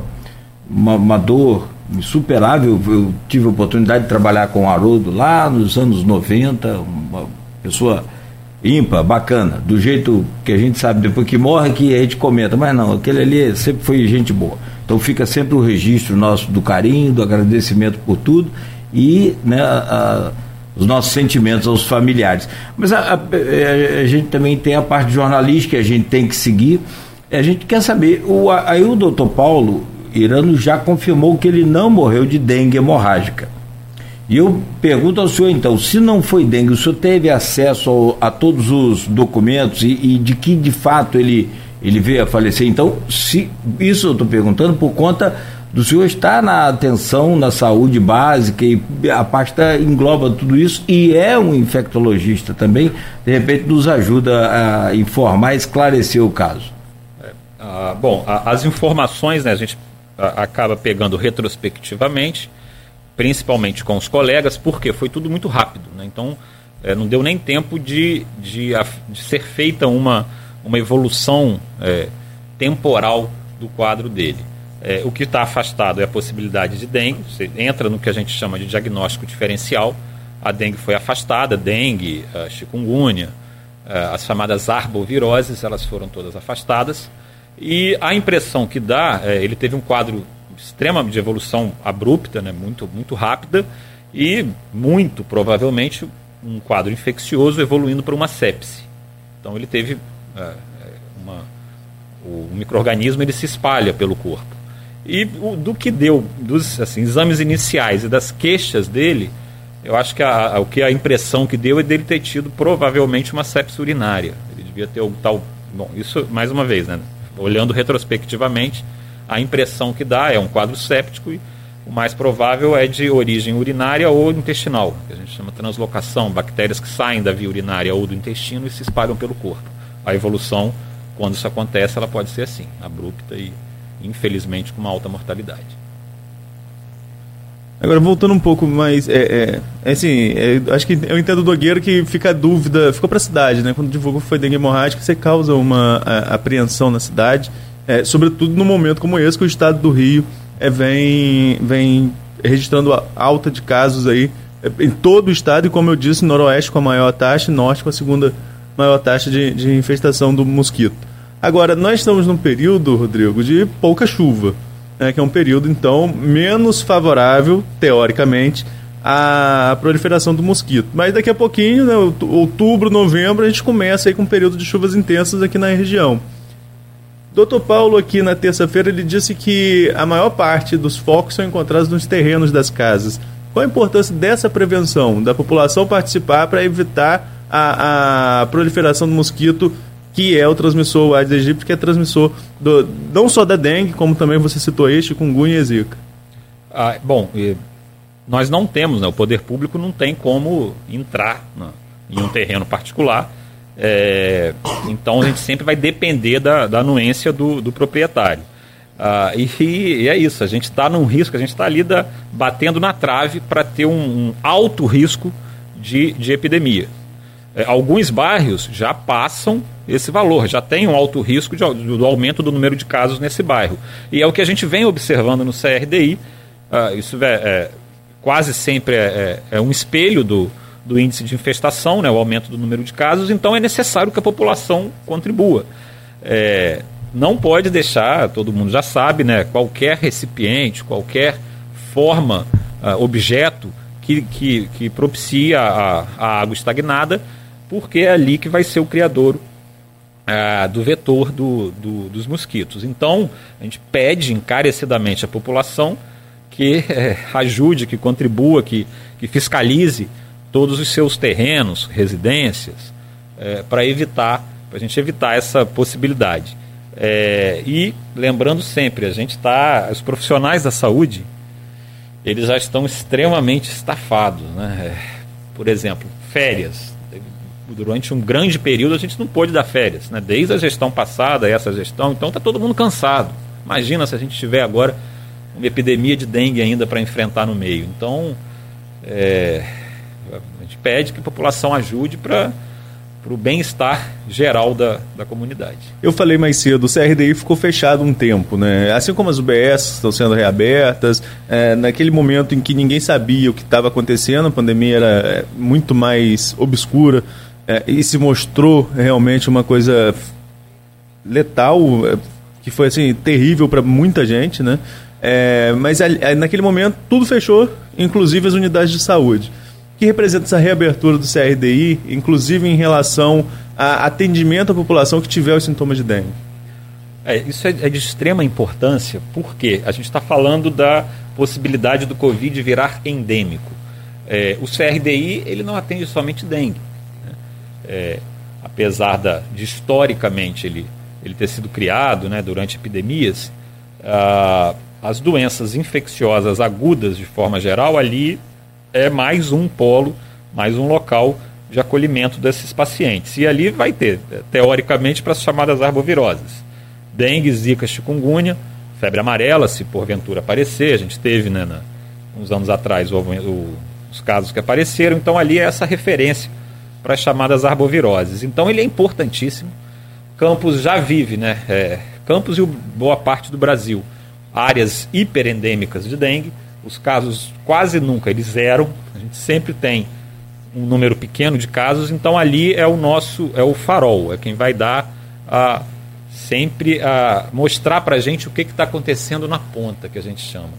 Quando lá começa a aumentar um pouco o número de casos, o CRDI já sinaliza para a vigilância e fala, ó, acontecendo alguma coisa, e aí vem o endereço desse paciente. Então, por isso que a gente sempre, é, é importante, importantíssimo isso ser centralizado? Porque a gente vai comparar sempre com o dado do CCZ, para tentar entender, fazer o mapeamento da situação com relação a tanto a, a vetor como a doença. Rodrigo, é, a gente está falando aqui muito sobre vacinação, a gente falou muito sobre vacinação anteriormente. O doutor Paulo até falou, não temos vacina para dengue, a vacina é, é, é, o que seria a vacina, que é a prevenção, é, é, o que a gente falou, esses cuidados com não deixar é, água parada, questão da proliferação do vetor. Agora, você enquanto infectologista, você e, e, tem estudos, né? Você acredita na possibilidade de uma vacina para dengue? É, o quanto esse vírus também passa por mutação? É, posso chamar de vírus, né? Dengue Sim, é também. É então, posso, é, o quanto ele passa por mutação e que diferencia uma infecção de outra e os riscos, aí eu vou deixar amplo para você falar bastante tempo, e os riscos também de quem se contamina várias vezes ter um agravamento aí da doença. É, na verdade, existe vacina para dengue. Ela não existe, ela existe é, é, em, em, estudo, né? Ah, já foi até utilizada em, em, em, determinadas populações. Só que o grande problema da dengue é, é uma teoria, né, que a gente estuda, chamada teoria do pesquisador, ele é um epônimo, é o Halsted, teoria de Halsted que diz respeito sobre a reinfecção. É como se a primeira infecção ela iria hipersensibilizar o seu organismo e ele teria uma resposta abrupta contra uma reinfecção e essa resposta que seria responsável pela essa resposta inflamatória seria responsável pela, pela, pela maior gravidade é, dos pacientes que sofrem a reinfecção, com a maior possibilidade de evolução para a chamada dengue hemorrágica, né? entra na classificação das febres hemorrágicas. É, a vacina, ela não se demonstrou uma eficácia que suporte o seu uso de forma é, indiscriminada em toda a população. Então, ela retorna para o laboratório, retorna para as investigações é, é, dos chamados antígenos, né, das partes do vírus que estimulam o sistema imunológico, e é essa a situação dela atualmente. Ela não está sendo usada indiscriminadamente. Ah, mas a dengue é, os vírus, né, ele em geral, nós temos aquele um grupo de vírus que sofre muitas mutações e isso é inerente, isso é, é do, do microorganismo, do vírus, e outros que são mais estáveis. O vírus da dengue, ainda bem, é um desses que é mais estável. ele, ele não sofre muitas mutações, ele tem os, os sorotipos, né, 1, 2, 3 e 4, uh, e as, as mutações, elas pelo menos elas não têm importância na prática clínica. Ele sofre lá algumas mutações, as mutações elas podem ou não ter a capacidade de se fixar e prosperar, é quando o produto dessa mutação suplanta a cepa original, Darwin explica, uh, mas na dengue isso não ocorre. Então, uh, nós esperamos é muito a vacina. A vacina certamente ela vai revolucionar a, a história natural da, da dengue no mundo. O grande problema é dengue é uma doença de país pobre. Né? Nós não temos dengue é, na Europa, Estados Unidos, só ali algumas poucas regiões ali bem no sul, divisa com o México, que tem que tem dengue. Então o investimento ele também é menor, né? assim como outras doenças que ocorrem em países pobres, né? malária, tuberculose. Os estudos são, são escassos, infelizmente. Agora, dessa questão da, da de uma pandemia para o risco de, de aumento de outra doença, isso é muito preocupante para a gente, né? É, sobretudo para vocês que são médicos e que enfrentaram essa pandemia de frente. O que ficou de lição, no seu ponto de vista, para a população de maneira geral, com a pandemia da Covid, que ainda não superamos, ainda estamos passando por ela, e com essa questão da prevenção, com o risco de que uma doença possa realmente prejudicar todos de uma só vez, porque a pandemia nos mostrou isso, muito isso, né? Nós vivemos em sociedade e uma pessoa doente pode transmitir para várias pessoas e as consequências são para todos, inclusive consequências econômicas que levaram ao fechamento do comércio. Claro que a dengue, a dengue é difícil que acontecesse com a dengue porque a transmissão é um pouco diferente, mas é, você acha que a população, de maneira geral, se passa a ficar um pouco mais consciente dessas suas atribuições para evitar a propagação de doenças e a dengue pode ser um reflexo disso, pelo menos naqueles 10 minutinhos da semana de observar seu quintal aí e ver se não tem nenhum possível foco do mosquito? É, isso tudo passa pela, pelo nível educacional né, da população. A gente precisa é, melhorar o, o, nível educacional da população para que ela, ela, absorva essa informação da importância coletiva das medidas de prevenção e aí para todas as doenças. Bom, ainda assim, eu acho que por osmose entrou alguma coisa para a população de forma geral. Né? Importantíssimo a, a higienização das mãos, a, a evitar o, o locais com alta aglomeração, principalmente quando tem alguém é, com sintomas respiratórios. Eu acho que boa parte da população ela conseguiu é, absorver essa, essa informação. E aí agora, como citado por você, a questão da dengue. A gente precisa, sem a, a, colaboração da população, é quase impossível a gente baixar de forma sustentada o risco do, do aumento do número de casos, surto, epidemia. Então, é, é importante que a população é, colabore, que a população seja mais um, um, aliado no combate agora à dengue, mas não só a dengue. Né? É, não sei, a gente está aí na pauta de a gente falar um pouco de sarampo também, não tá? E também, varíola é. também. Varíola. Isso. Então, a gente vai precisar da população também para evitar o aumento dessa, dessas doenças transmissíveis. Trabalho em rádio há 30 anos, a gente acompanha essa história aí de vacinação no Brasil e no mundo, né? Eu não imaginava a gente voltar aqui e falar dessas vacinas e, e ter que tentar convencer a população daquilo que já salvou milhares e milhares e milhares e milhares de pessoas, milhões de pessoas, milhares, não milhões de milhões de milhares de pessoas no mundo inteiro. Sinceramente, eu, eu confesso que me sinto assim meio que é, tipo, poxa, será que não valeu nada não só o que a ciência fez, mas como tudo que a gente falou, tudo que a gente confirmou aquilo que a ciência fez, é um negócio muito complicado. Eu vou pedir licença ao senhor, doutor Rodrigo, para a gente fazer um rápido intervalo. Você que nos acompanha em casa também, Arnaldo Neto, a gente volta em instantes aqui com o Folha no Ar. Vamos falar sobre essa. É, é, e aí, quanto mais você fala, ah, mas é mais uma doença, e as pessoas falam assim, agora acabou a Covid, eles vão inventar. Tem de tudo, né? Mas é, para que você possa ter uma base é, é sólida e técnica da ciência, a gente tem aqui um cientista para poder explicar para a gente o que, que é e se há possibilidade dessa varíola do macaco que está assustando aí muita gente, se você precisa ficar de fato assustado, se isso vai chegar realmente ao Brasil. O Brasil tem umas características bem parecidas lá com né, a origem dessa doença, climática, geográfica, essa coisa toda, ou se né, nós não, não devemos nos preocupar tanto. Então, é por isso que o doutor é, Rodrigo Carneiro está aqui hoje, exatamente para esclarecer. Doutor Rodrigo foi é, diretor, acho que é diretor, enquanto o Charbel era o subsecretário. E agora o Charbel entregou é, esse presente de. Doutor Charbel saiu da pasta, a gente anunciava aqui, né, Arnaldo? Exatamente por conta de é, projetos pessoais.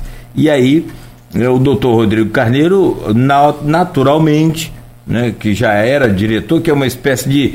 Porque essa parte é chamada de sub, mas é uma, uma secretaria. São campos no que diz respeito às suas secretarias, não tem nada muito pequeno. Né? Você vai trabalhar com saúde, é, é gigantesco. Você vai trabalhar com agricultura, é né, gigante também. E por aí vai. Né? Você vai trabalhar com limpeza pública, você imagina. Iluminação, né? tudo muito grande. Então, é, essas denominações assim acabam é, confundindo a gente, mas na verdade é, tem a mesma importância e, enfim, tem o, a, os seus compromissos sérios que precisam ser é, geridos por pessoas competentes e conhecedoras do que de fato estão fazendo.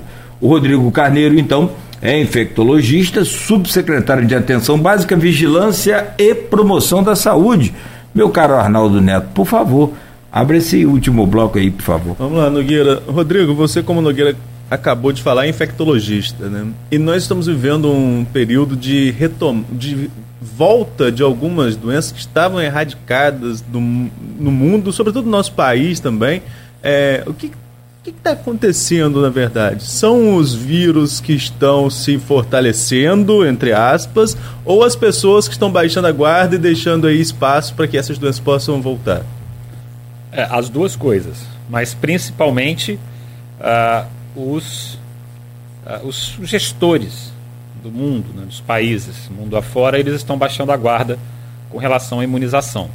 É, os, a, a, humanidade sempre conviveu com os micro-organismos, essa convivência, ela, a maior parte do tempo, ela é, é pacífica, mas eventualmente os micro-organismos eles sofrem as chamadas então mutações e essas mutações acabam é, é, propiciando a, a ocorrência né, de epidemias, pandemias ah, na população. Ah, o importante é a, a ciência, ela nos últimos dois, três séculos, né, as vacinas principalmente, elas começaram no finalzinho do, ah, o, elas nasceram no final do século XVIII com a vacina, inclusive da varíola, que foi a precursora de tudo, com um é, um, um, pesquisador inglês, né, britânico, Edward Jenner, e de lá para cá então veio toda a evolução da, das vacinas. E nós temos muitas, vacinas, muitas doenças que são imunopreveníveis. A gente consegue bloquear a, a disseminação dessas doenças através da vacinação. Mas para isso a gente precisa de, de, de todo o planejamento, de toda a logística que cabe aos gestores é, da saúde. E nós vivemos num, num, país, o Brasil, que ainda bem, que historicamente ele é reconhecido uh, internacionalmente como um país que, que a, a, a, imunização ela sempre funcionou, ela sempre foi uma referência. Uh, existem outros países até que, que têm um histórico ainda melhor que o Brasil. O grande exemplo que a gente segue no mundo uh, é, a, é o Reino Unido. Reino Unido Austrália, Estados Unidos são, são os locais em que as, é, as condutas né, vacinais são as mais avançadas. Mas o Brasil vem sempre junto, vinha sempre junto. Ah, e nas últimas, é, nos últimos 10, 20 anos, principalmente, a, a adesão, né, a, a, o investimento nas imunizações, ele vem infelizmente caindo.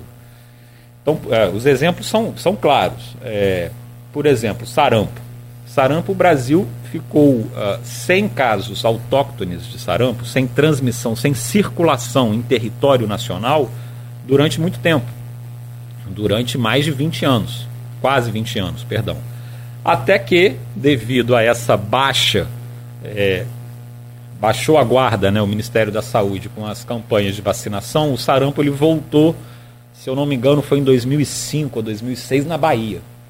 E de lá para cá, a gente não consegue mais ficar um longo período sem caso autóctone de sarampo, e pelo contrário, com a pandemia, e isso já era esperado, com a pandemia do coronavírus, a adesão à, à vacinação da população ela despencou e isso vai é, propiciar né, o, o, reaparecimento do sarampo. A gente vai deixar de imunizar e com isso nós teremos a, a famosa, né, o famosa formação de um rebanho de circulação do vírus. Então, imagina, as pessoas morrem, as pessoas nascem. E aí vai, você vai renovando a população. E quem está nascendo não está sendo imunizado. Então a gente vai aumentando progressivamente é, a, a quantidade né, de suscetíveis.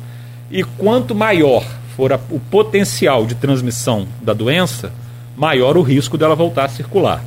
E o sarampo, ele, ele hoje, ele é das doenças que circulam de forma uh, livre, né, de forma sustentada no mundo, é, o sarampo e a catapora são as duas doenças mais transmissíveis que existem hoje. Elas perdiam, perdiam, empatavam ou perdiam ali no, no como é que é no, no jockey quando a, no quando Photoshop. Photoshop, isso. Perdiam ali no Photoshop, sabe para quem? Varíola humana. Então, a, a varíola, na verdade, ela, ela, é uma doença que é uma arma biológica e foi usada historicamente para isso. Dizimou aqui nossos índios goitacazes, inclusive, né?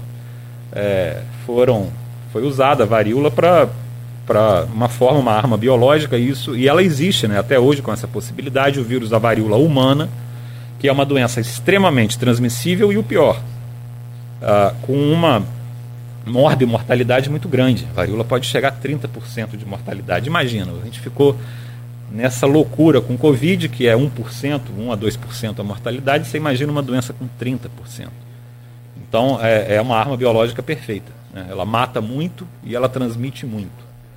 Então isso é extremamente preocupante. Ah, então, ah, como que a gente evita? Vacinação. A varíola está eliminada, a varíola humana, eliminada da, do globo desde 1980. Foi quando a OMS deu o selo né, para o planeta Terra está livre da circulação de varíola humana. É, então, assim, os riscos eles são inerentes a, a estar vivo, mas é óbvio, né? É, Deus, Alá, Buda, Shiva, Tupã, Odin, eles deram para a humanidade a, a, o livre-arbítrio. Então a gente tem que fazer por onde também para não deixar a, que esses micro-organismos retornem. Rodrigo, fala em, em, a gente estava falando aqui agora de sarampo. Como que está a vacinação no município em relação a essa doença? E nós não temos caso suspeito, nada disso registrado, ou temos alguma coisa em investigação? Não. É, a vacinação a gente está também aquém do esperado, bem aquém do esperado, porque o sarampo é uma doença que a gente tem que ter uma, uma meta de imunização altíssima. Porque o sarampo é muito transmissível. Então, quando a gente discutia ah, a imunização de rebanho da Covid tem que ser ali 70%, aí tinha essa discussão, alguns falavam 65%, outros 70%, e aí com a Ômicron foi para 80%. A imunização do sarampo ela tem que ser no mínimo 90%, idealmente 95% da população tem que estar imunizada. Por quê? Porque o sarampo ele é muito transmissível, muito, muito transmissível. Então, nós temos que imunizar a população. E nós temos, uh, com a pandemia principalmente, uma queda acentuada dessa, dessa imunização. Uh, então, e, isso vai sendo um risco acumulado. Tempo vai passando e a gente vai aumentando a quantidade de pessoas não imunizadas e o risco do vírus chegar e começar a circular. E nós tivemos recentemente a, a informação de que foram notificados dois casos autóctones da, da região metropolitana do Rio sarampo já está na cidade do Rio. Ah, isso é um risco é, pela proximidade, pela grande movimentação de pessoas, então nós temos que vacinar para o sarampo. Nossa cobertura ela tem que melhorar. a gente está com uma cobertura dos chamados, né, dos elegíveis. Na verdade, qualquer um pode tomar vacina contra sarampo e a gente pede que procurem os locais de vacinação. É, mas a gente está aí em 50% do que deveria. Ou seja, temos que vacinar, a, gente, a cidade está em risco, isso tem que ser dito para a população, do vírus do sarampo chegar e circular. E aí nós podemos ter um surto de sarampo na cidade.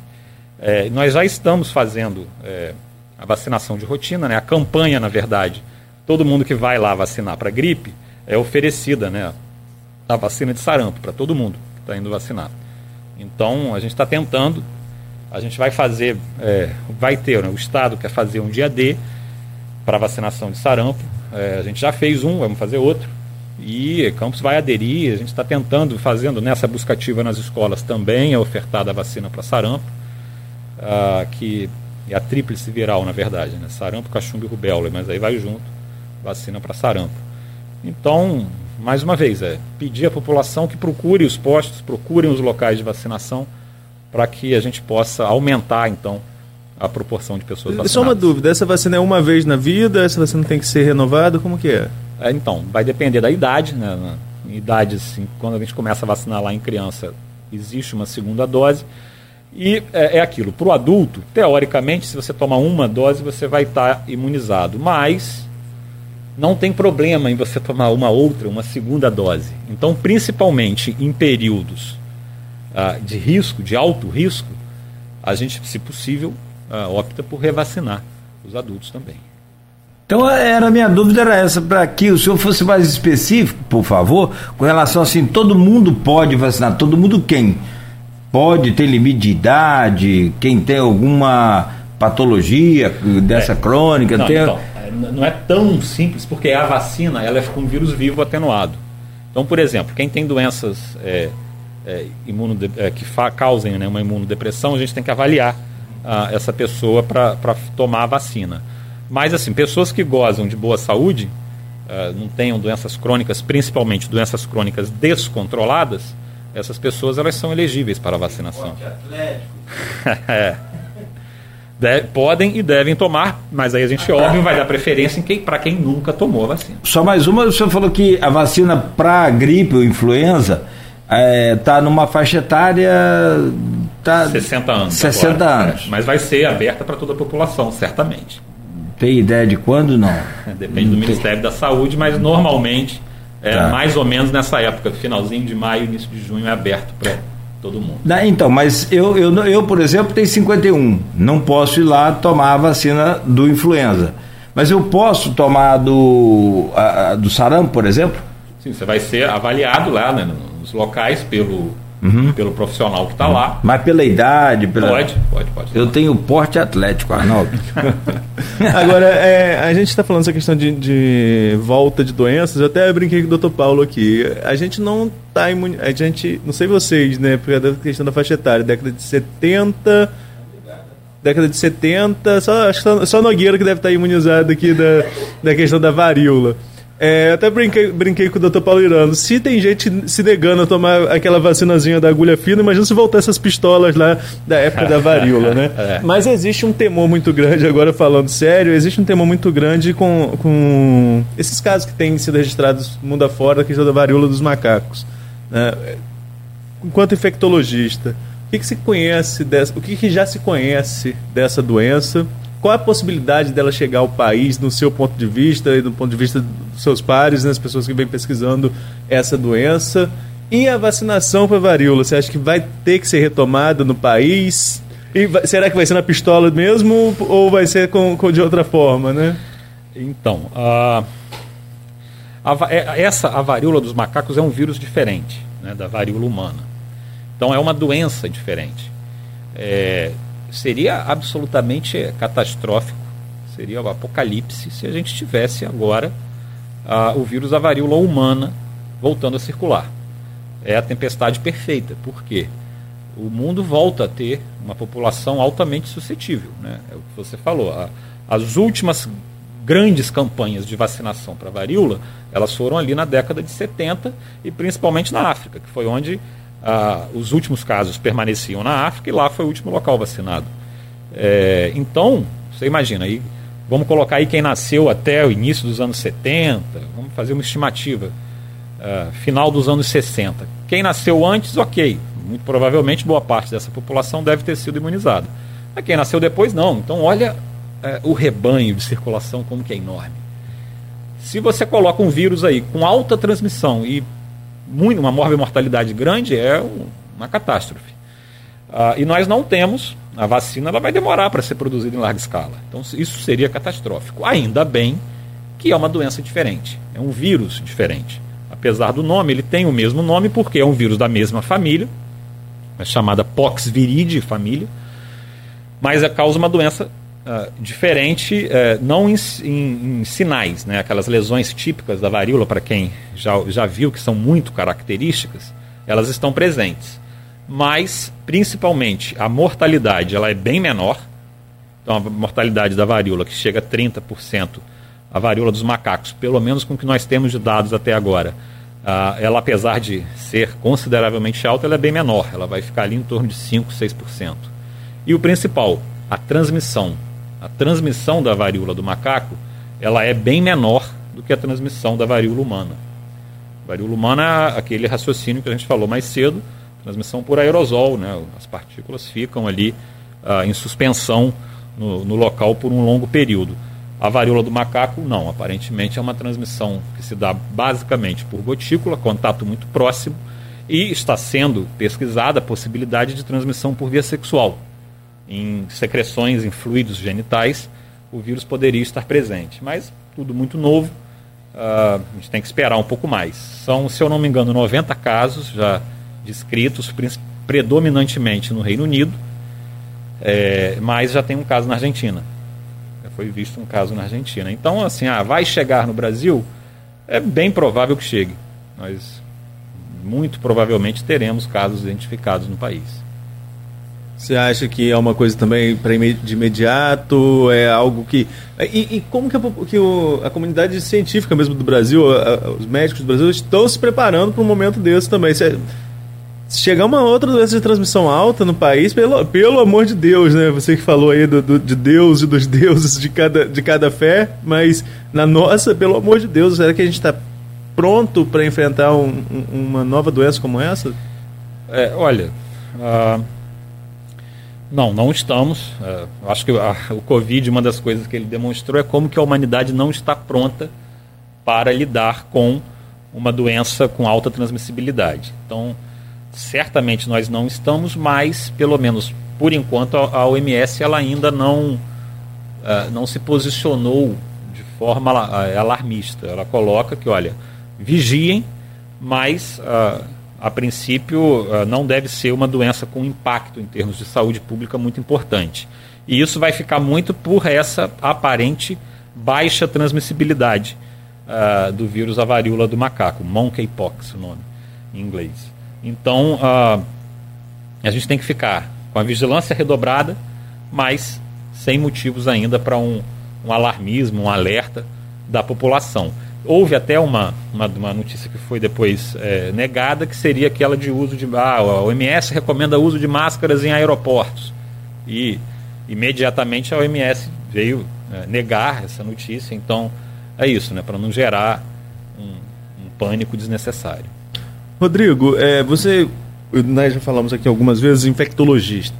Eu até falei com o doutor Paulo sobre isso também, queria ouvir, ouvir a sua opinião e depois Nogueira conclui, vai falar sobre hepatite, Nogueira também, né? Seria bom. É, a gente vive num mundo globalizado, tudo muito rápido. A informação é muito rápida, então até mesmo esse alarmismo ele ocorre muito rápido, porque um caso registrado em qualquer parte do mundo, é, no mesmo, na mesma hora, todo mundo fica sabendo, né? Então gera esse alarmismo. E, as, e nossos meios de locomoção também mudaram. É, antes, a gripe espanhola, quando ela se alastrava na Europa, foi chegar aqui bem depois, vinha de navio, agora vem de avião, bem mais rápido, né? O quanto a humanidade mudou em relação a isso, o quanto isso afeta a, a transmissibilidade das doenças e a, e a possibilidade de mais epidemias, né? E como também isso ajuda, por outro lado, essa, essa eficiência da, da transmissão da informação imediata aos outros países a se prepararem quando uma doença surge em algum local específico? Bom, uh, o, o, lado positivo, eu acho que tem mais lado negativo do que positivo. O lado positivo é exatamente esse da, da informação ela ser compartilhada é, pelos, pelos gestores, né, pelas, pelos responsáveis uh, pelas políticas públicas de saúde de forma muito rápida. Então, é, um caso que apareça em qualquer parte do mundo, ele rapidamente ele pode ser compartilhado uh, pelas autoridades de saúde em, em tempo real. Uh, o problema que vem junto disso é os, as pessoas que. Uh, o cidadão que é mal intencionado que quer usar isso como uma forma de, de notícia falsa e causar. É, ou querer aparecer ou realmente causar algum tipo de pânico. Isso é muito ruim, tem que ser combatido. Uh, agora, o grande problema, você fez aí o, o comparativo né, da, da gripe espanhola. É, exato, é, o, o, que é a globalização, que é uma coisa que tem muitos dados, lados positivos, para doenças infecciosas é um horror, é catastrófico. Né? Então, é, imagina, início de 1917, 18, você tinha que viajar de, de, de, navio, eram poucas as, as viagens de navio. Hoje, você no avião aí, quantos aviões internacionais o Brasil recebe? Certamente centenas de voos por dia.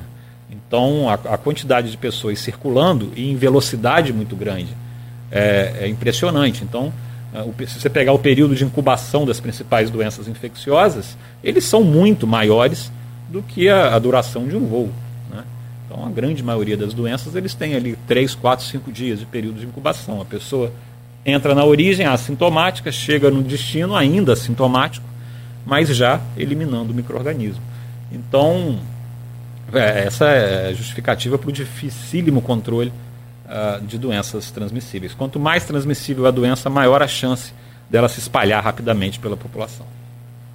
E nesse universo todo aí de, de problemas, como o Arnaldo falou, que né, na, a gente não suporta mais nenhum tipo de é, epidemia, de surto, a gente já está se alertando aí, já, mas não desesperando. Eu acho que o, a, a, a, palavra do senhor aqui é importante nesse sentido para que se mantenha alerta, mas sem desespero. Surge o tal da hepatite misteriosa.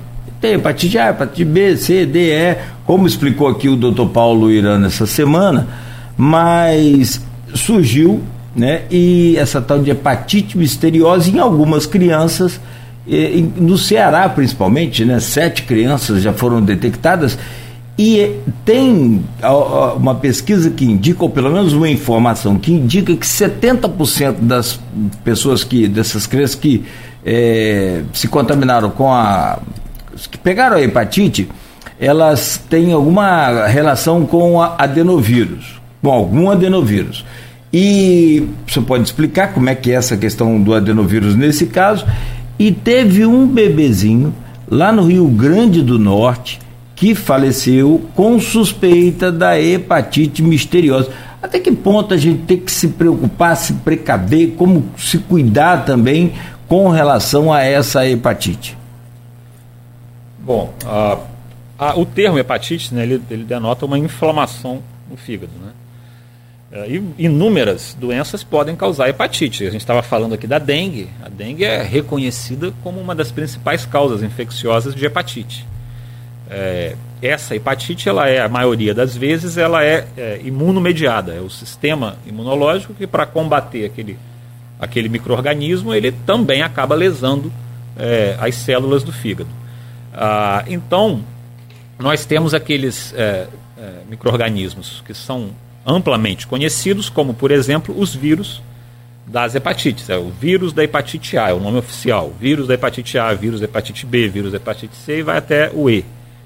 Ah, e nenhum desses foi identificado nesses casos de inflamação hepática em principalmente crianças e adolescentes. E aí outros micro-organismos também foram investigados e afastados. Então o que, que a gente tem hoje? Nós temos algum agente etiológico, algum microorganismo que está levando à inflamação do fígado.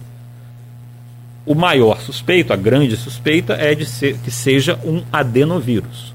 Adenovírus é um vírus de via respiratória. É, raramente ele causa uma doença, muito raramente ele causa uma doença sistêmica grave. O que, que muito provavelmente está acontecendo se for o adenovírus o causador?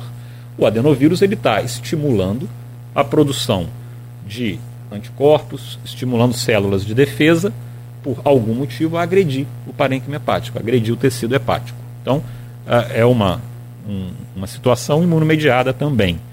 Isso, se for confirmado, ele como causador da, dessa hepatite. Em termos de saúde pública, ainda bem que nós não temos uma quantidade grande de casos. É, a se confirmar o adenovírus, ele entra naquela classificação dos vírus respiratórios que não tem uma transmissão tão alta. Transmissão por gotícula, por superfícies principalmente, ou contato muito próximo. Ah, então a gente tem que ficar vigilante, seguir observando como que vai ser essa evolução e alertar principalmente serviços de saúde de que crianças e adolescentes que deem entrada ah, em, em serviços de saúde com uma visível inflamação hepática, primeiro, sinais e sintomas que são um pouco inespecíficos, né? Dor, é, mal-estar, dores pelo corpo, febre, náusea, vômito, às vezes dor abdominal, mas que evoluam principalmente com a chamada icterícia, que é a, o amarelamento de pele e principalmente da, aqui da parte branca do olho. Então, esses são casos suspeitos, desde que a gente afaste os, os principais agentes causadores, como os vírus das hepatites, dengue e por aí vai. Tem a vacina também, né? De adenovírus? Não, do, do hepatite. Da hepatite, sim. A hepatite A e a Aliás, hepatite é até oferecida, sim. quando, em muitos casos, já, já aconteceu de oferecer junto da, da influenza, um tempo atrás. Agora eu não sei qual, é, como está esse cronograma. A de hepatite B, na verdade, no Brasil, toda maternidade, ela é dada ao nascer, né, a primeira dose. Toda maternidade que para abrir e funcionar tem que ter vacina de hepatite B. A, a de hepatite A é bem mais recente, né, a vacinação dela de forma é, é, em, em, larga escala. Mas a, essas duas têm né, vacina. Sim. A hepatite C, que ainda não tem, e é provável que nem vá ter, porque hoje o tratamento da hepatite C é extremamente eficaz. A gente cura quase 100% dos pacientes. Então é, é, muito pouco provável que seja desenvolvida uma vacina da hepatite C. E outro motivo é aquele que a gente discutia mais cedo, que alguns vírus eles têm a capacidade de mutar muito grande. O vírus da hepatite C é um desses. Então isso dificulta é, a se fazer uma vacina. Perfeito. Meu caro doutor Rodrigo Carneiro, eu quero aqui, em nome de toda a equipe do programa e do Grupo Folha, agradecer o senhor é, pessoalmente por toda a colaboração, por toda a, porque foi assim um momento muito novo para todos nós, muito tenso para todos, evidentemente. É, perdemos grandes amigos, perdemos aqui, é, inclusive me vem à memória assim de imediato o, o Marcelo Lessa que era um companheiro de vocês lá do comitê, e o Marcelo, como sempre, extremamente é, é, é, buscando solucionar o problema tão evidente, tão claro para as pessoas que não conseguiam enxergar, ele acabou né, depois se afastando um pouco da, da, da, da, da direção daquela, daquele comitê, mas quer dizer eu acho que hoje não está se comemorando nada, mas sim agradecendo de público o que o senhor fez pela gente aqui, através do, do programa, através da Folha, é, do jornal Folha da Manhã, do Grupo Folha, né, da Inter TV, da, da Plena TV, mas, sobretudo, pelo que o senhor pôde fazer também lá na, na subsecretaria, agora como subsecretário também. Nosso muito obrigado, obrigado por essa entrevista, que na verdade é, é a quinta, né? Quinta vez, eu acho. Eu acho que é. Porque é assim, o doutor Nélio já esteve aqui seis vezes. Na terceira, o convidado tem direito ah, a pedir uma sim, música. música. É. Na terceira eu pedi música. O senhor pediu. Você lembra? Lembro. Deu o que falar aquela música que eu escolhi. Foi, boa. Mas hoje o senhor passou raspando, está na neutralidade. O senhor ainda não é um Fluminense que ganha de 10 a 1. Que adianta ganhar de 10 a 1 e ser eliminado? Dá licença, Arnaldo, que você não foi. Apagamos de 10 a 1 ontem, mas não valeu nada. Ô, oh, Fluminense, meu pai do céu. Também então, jogaram com. Tem Fla-Flu domingo, né? Jogaram Acho que com... nós gastamos nosso estoque de gol todo ontem. mas como o senhor está na, na, na quinta vez, então, tá neutro. Hoje rola tranquilo.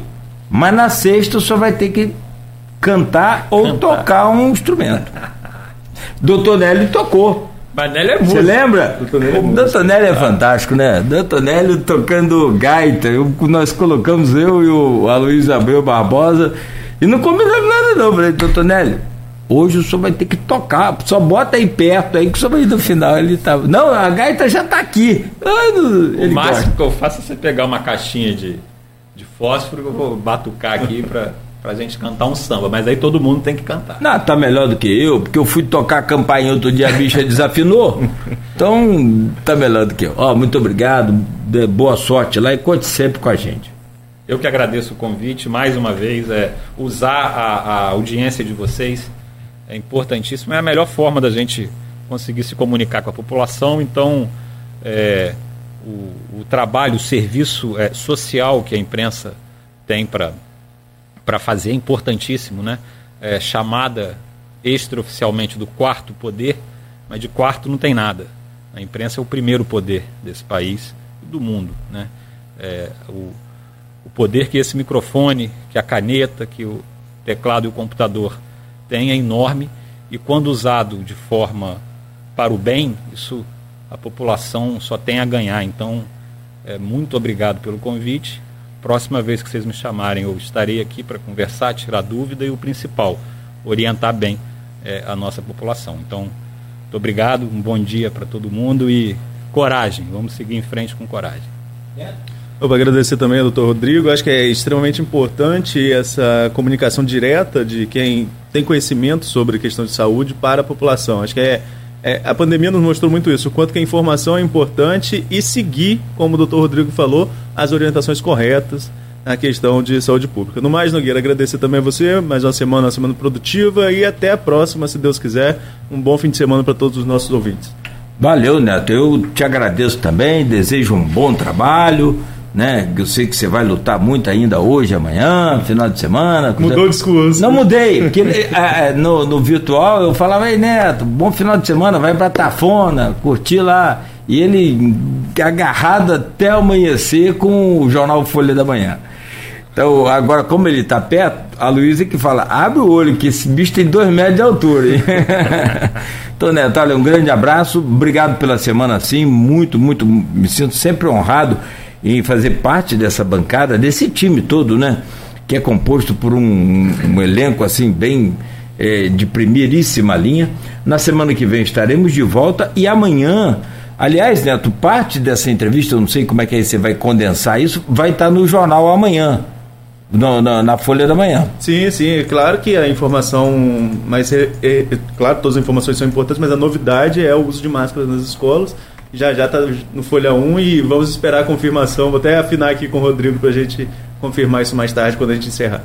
Tá certo então. E amanhã, bem cedo, nas bancas, você confere aí o jornal Folha da Manhã impresso, também nas casas de todos os assinantes. Você que acompanha a Folha, fique ligado, a gente segue com a nossa programação com muita música e informação. E de volta o Folha no Ar segunda-feira.